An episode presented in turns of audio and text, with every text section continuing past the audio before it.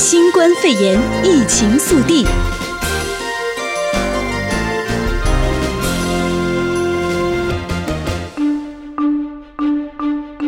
欢迎收听新冠肺炎疫情速递，我是哲伟。首先带你关心到的是，总统特朗普十三号已经接受了新冠检测，一两天内就能够知道结果。白宫于美东时间十四号中午举行记者会，总统特朗普表示，他已经在十三号接受新冠病毒的检测，一两天之内就能够知道检查结果。然而，美联储于美东时间十八号下午的两点公布利率决策，继本月初突然紧急降息之后，接着也对市场挹注一点五兆美元流动性，市场预期。本周美联储可能还会降息，甚至让基准利率趋近于零。不过，总统特朗普显然不是很满意，他表示美联储没有做该做的事情，并且进一步说他有解雇美联储主席鲍尔的权利。总统都已经做了检测之后，现在白宫也要开始量体温，众院通过纾困方案。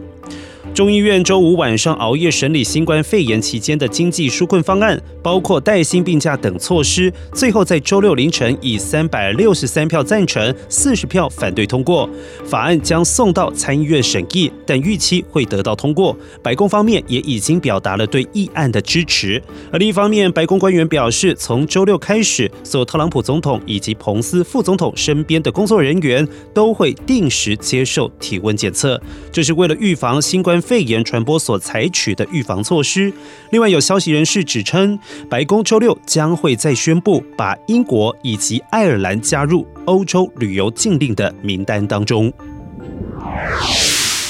继续带你关心在地的新冠肺炎疫情的消息，加州出现了第五起死亡病例。加州北部圣克拉拉县周五晚间出现加州第五起因为新冠肺炎死亡的病例，一名八十多岁的女性不幸因病去世。圣克拉拉县位在旧金山南边，是加州病例最多的地区。本周病例是上周的三倍，累计达到了七十九例。而其中有超过一半是未知感染源的社区传播病例，除了机场、办公建筑以及医疗单位，当地已经禁止任何人数超过一百人以上的集会。目前全加州的病例总数达到了两百五十例。而再来看到的是史丹福大学一名学生确诊。史丹福大学周六公布，该校一名大学部学生确诊罹患新冠肺炎，而该名学生目前在家自我隔离，而校方正在追踪与他有密切接触的人士。并且为他们提供相应的健康资讯。史丹福大学上周已经宣布全面改为网上授课，校方表示将在校内进一步加强预防。由于在用餐大厅之内人与人难以保持距离，餐厅将把食物预先装在外带盒中，并且只提供瓶装或罐装的饮料。学生取餐之后不能继续在大厅用餐，并且限制每次进入餐厅的人数。再来继续关注加州受到疫情冲击的影响。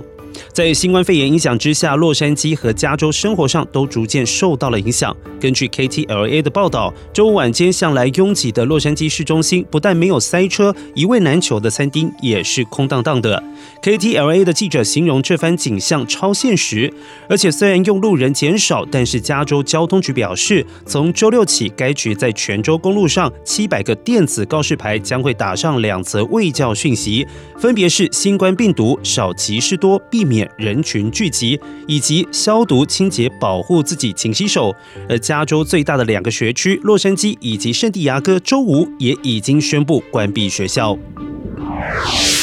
最后带您关心到的是，疫情也烧得苹果红彤彤的。除了中国之外，苹果暂时关闭了全球分店。